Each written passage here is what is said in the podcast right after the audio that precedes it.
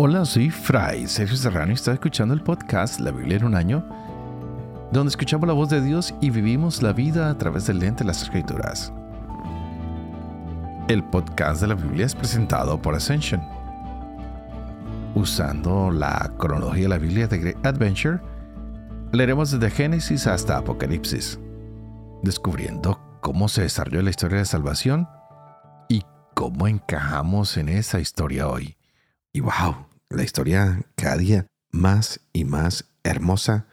Lo que hemos estado leyendo para mí es fascinante, nos deja siempre sorprendido la palabra de Dios y veíamos el día de ayer cómo integrantes del pueblo reconocen que se han apartado de las normas de Dios, que han tomado un camino diferente al que se les había plantado a través de los mandamientos.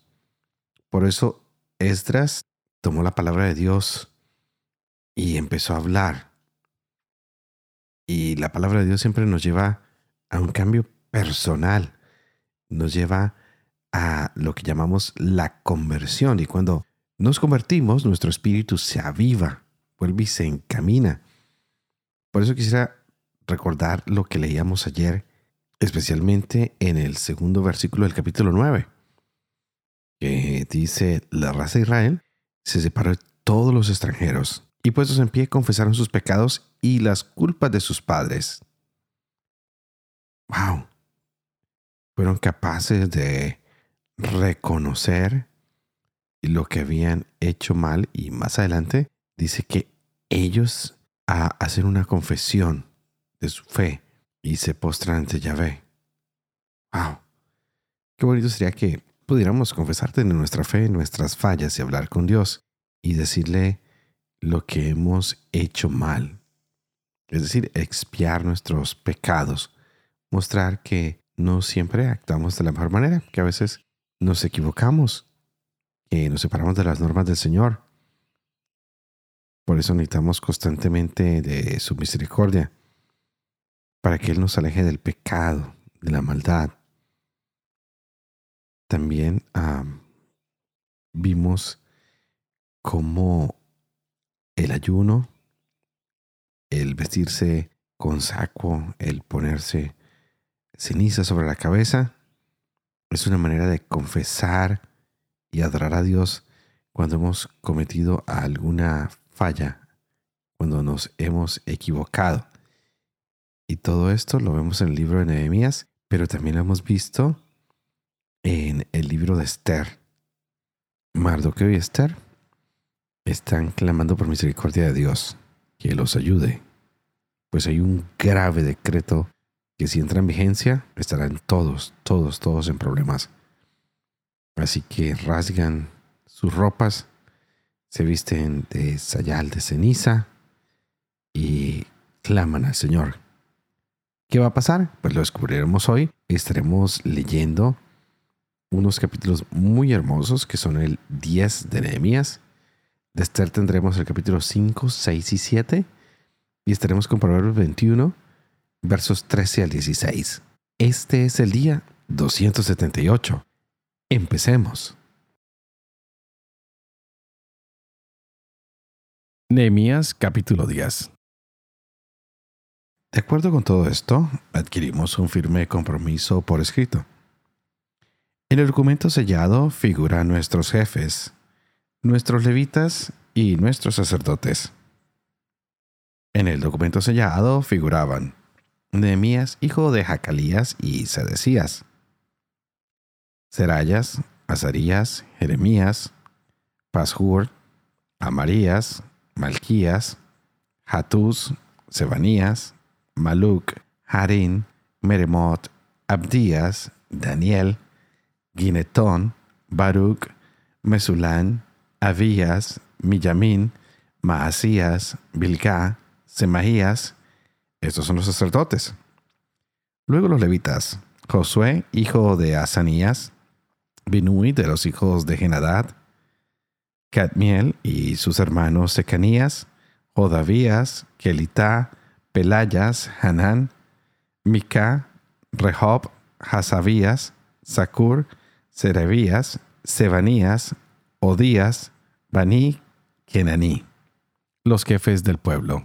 Paros, Pahat, Moab, Elan, Satu, Bani, Buni, Asgad, Bebai, Adonías, Bigbai, Adin, Ater, Ezequías, Asur, Odías, Hasun, Besai, Harif, Anatot, Novai, Macpías, Mesulán, Hesir, Mesasabel, Sadoc, Yadúa, Pelatías, Hanán, Anayas, Oseas, Hananías, Hasub, Alojes, Pilha, Sobek, Rehun, Hasabna, Maasías, Ahías, Hanán, Anán, Maluk, Harín, Baaná.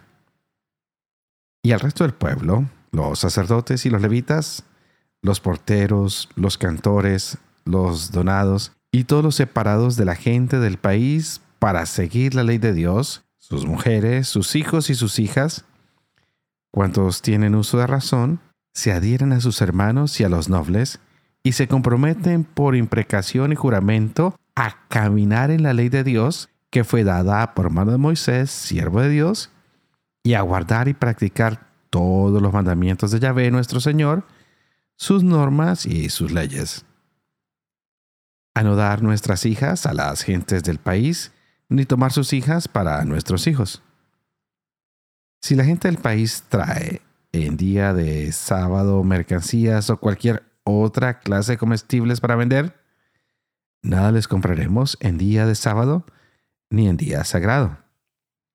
En el año séptimo renunciaremos a la cosecha de la tierra y a todas las deudas.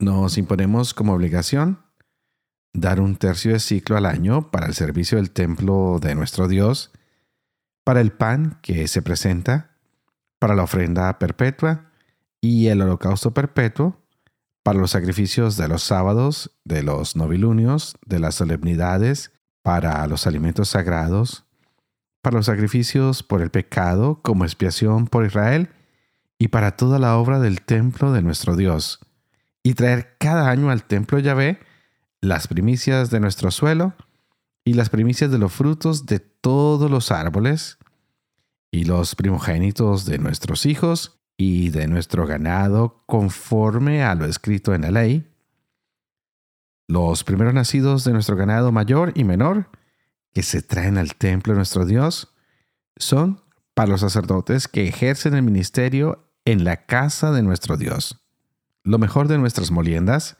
de los frutos de todo árbol, del vino y del aceite, se lo traeremos a los sacerdotes, a los almacenes del templo de nuestro Dios y el diezmo de nuestro suelo a los levitas, que cobrarán el diezmo de la labranza de todas nuestras ciudades. Un sacerdote hijo de Aarón irá con los levitas cuando éstos cobren el diezmo. Los levitas subirán el diezmo del diezmo al templo de nuestro Dios a los almacenes de la casa del tesoro. Pues a estos almacenes traen los israelitas y los levitas la ofrenda reservada de trigo, vino y aceite. Allí se encuentran también los utensilios del santuario, de los sacerdotes que están de servicio y de los porteros y cantores. Hemos echado a suertes sacerdotes, levitas y pueblo, la ofrenda de la leña que ha de traer al templo de nuestro Dios cada familia en su turno, a sus tiempos cada año, para quemarla sobre el altar de Yahvé nuestro Dios, con arreglo a lo escrito en la ley. No abandonaremos más el templo de nuestro Dios.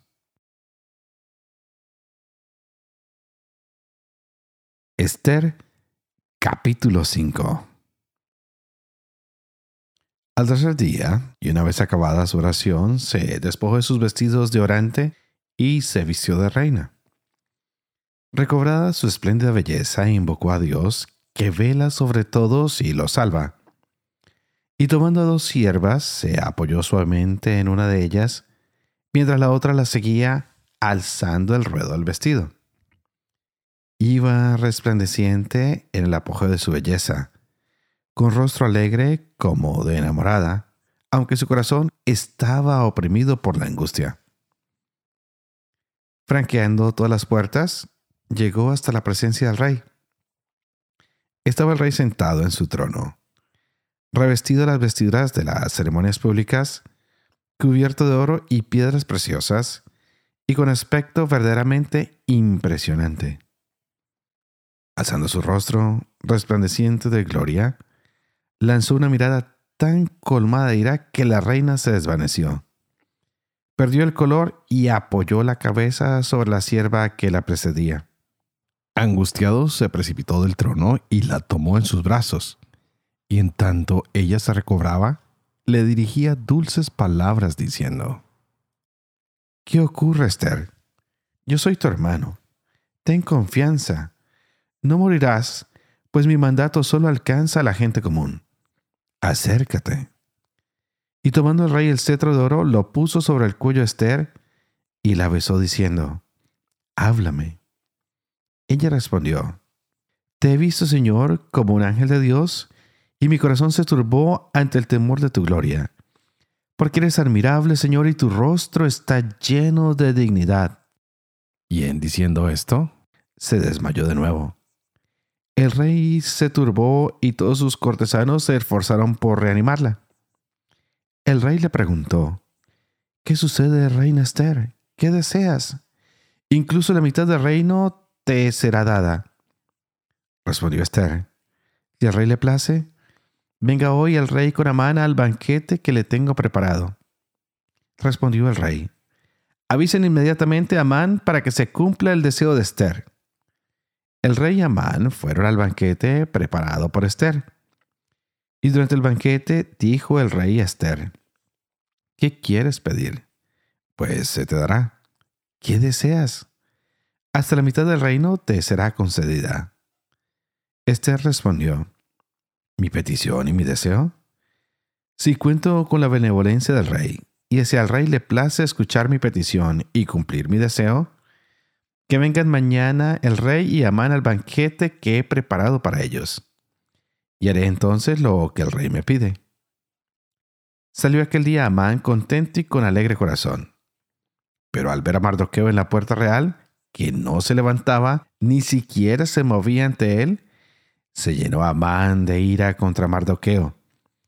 Pero se dominó y yéndose a su casa, mandó venir a sus amigos y a su mujer Ceres, y les habló de su gloria y sus riquezas, de sus muchos hijos, y de cómo el rey lo había encumbrado, elevándolo por encima de los jefes y servidores del rey.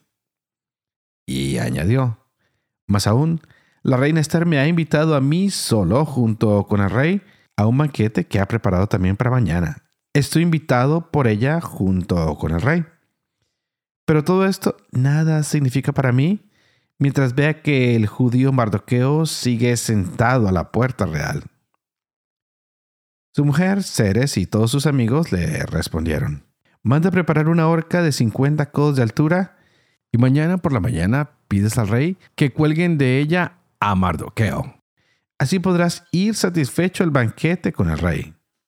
Agradó el consejo a Amán y mandó preparar la horca. Aquella misma noche, no pudiendo el rey conciliar el sueño, mandó que trajeran y leyeran en su presencia el libro de las memorias o crónica.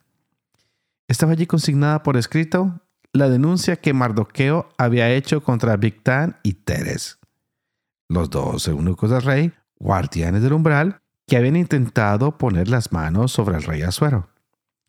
Preguntó el rey, ¿qué honor o dignidad se concedió por esto a Mardoqueo?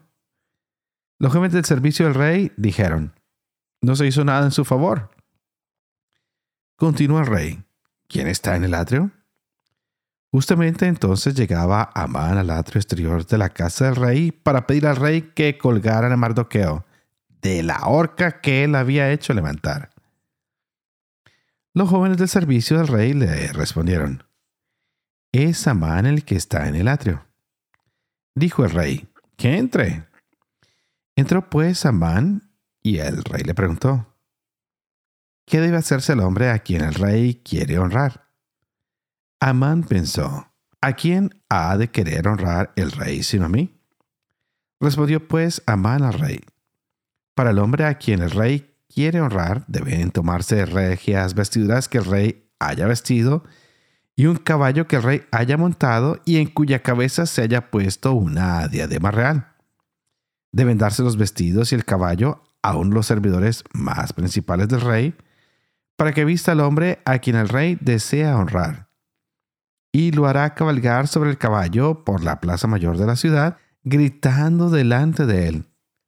Así se trata al hombre a quien el rey quiere honrar.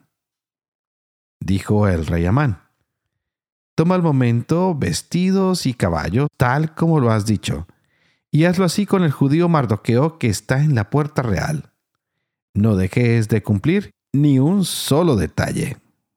Tomó a mano vestidos y el caballo vistió a Mardoqueo y lo paseó a caballo por la plaza mayor de la ciudad, gritando delante de él. Así se trata al hombre a quien el rey quiere honrar. Después Mardoqueo se quedó en la puerta real, mientras Amán regresaba precipitadamente a su casa entristecido y con la cabeza tapada. Contó Amán a su mujer Ceres y a todos sus amigos cuanto había pasado. Sus consejeros y su mujer Ceres le dijeron, Si Mardoqueo, ante el que has comenzado a declinar, pertenece al linaje de los judíos, no podrás vencerlo, sino que sin remedio caerás ante él. Todavía estaban hablando con él cuando llegaron los eunucos del rey y llevaron a Amán rápidamente al banquete preparado por Esther. El rey y Amán fueron al banquete de la reina Esther. También el segundo día dijo el rey a Esther durante el banquete, ¿qué deseas pedir, reina Esther? Pues te será concedido. ¿Cuál es tu deseo? Aunque fuera la mitad del reino, se cumplirá. Respondió la reina Esther, Si cuento con tu benevolencia, oh rey, y si al rey le place, concédeme la vida. Este es mi deseo, y la de mi pueblo. Esta es mi petición. Pues yo y mi pueblo hemos sido vendidos para ser exterminados, muertos y aniquilados. Si hubiéramos sido vendidos para esclavos y esclavas, aún hubiera callado. Mas ahora el enemigo no podrá compensar al rey por tal pérdida. Preguntó el rey Azuero a la reina Esther, ¿quién es y dónde está el hombre que ha pensado en su corazón ejecutar semejante cosa? Respondió Esther, el perseguidor y enemigo es Amán, ese miserable. Amán quedó aterrado en presencia del rey y de la reina. El rey se levantó lleno de ira del banquete y se fue al jardín del palacio. Amán se quedó junto a la reina Esther para suplicarle por su vida, porque comprendía que de parte del rey se le venía encima la perdición. Cuando el rey volvió del jardín del palacio a la sala del banquete, Amán se había dejado caer sobre el lecho de Esther. El rey exclamó, ¿es que incluso en mi propio palacio quiere hacer violencia a la reina? Dio el rey una orden y cubrió el rostro de Amán. Harbona, uno de los eunucos que estaban ante el rey, sugirió, precisamente la horca que Amán había destinado para Mardoqueo, aquel cuyo informe fue tan útil al rey, está preparada en casa de Amán y tiene cincuenta codos de altura. Dijo el rey, cuélguenlo de ella. Colgaron a Amán de la horca que había levantado para Mardoqueo. Así se aplacó la ira del rey.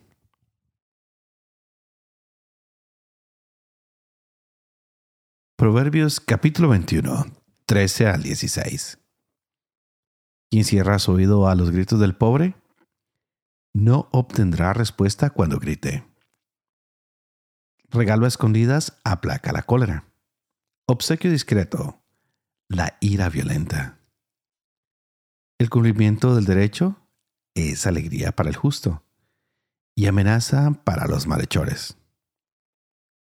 El que se aparta del camino de la prudencia descansará en la asamblea de los muertos.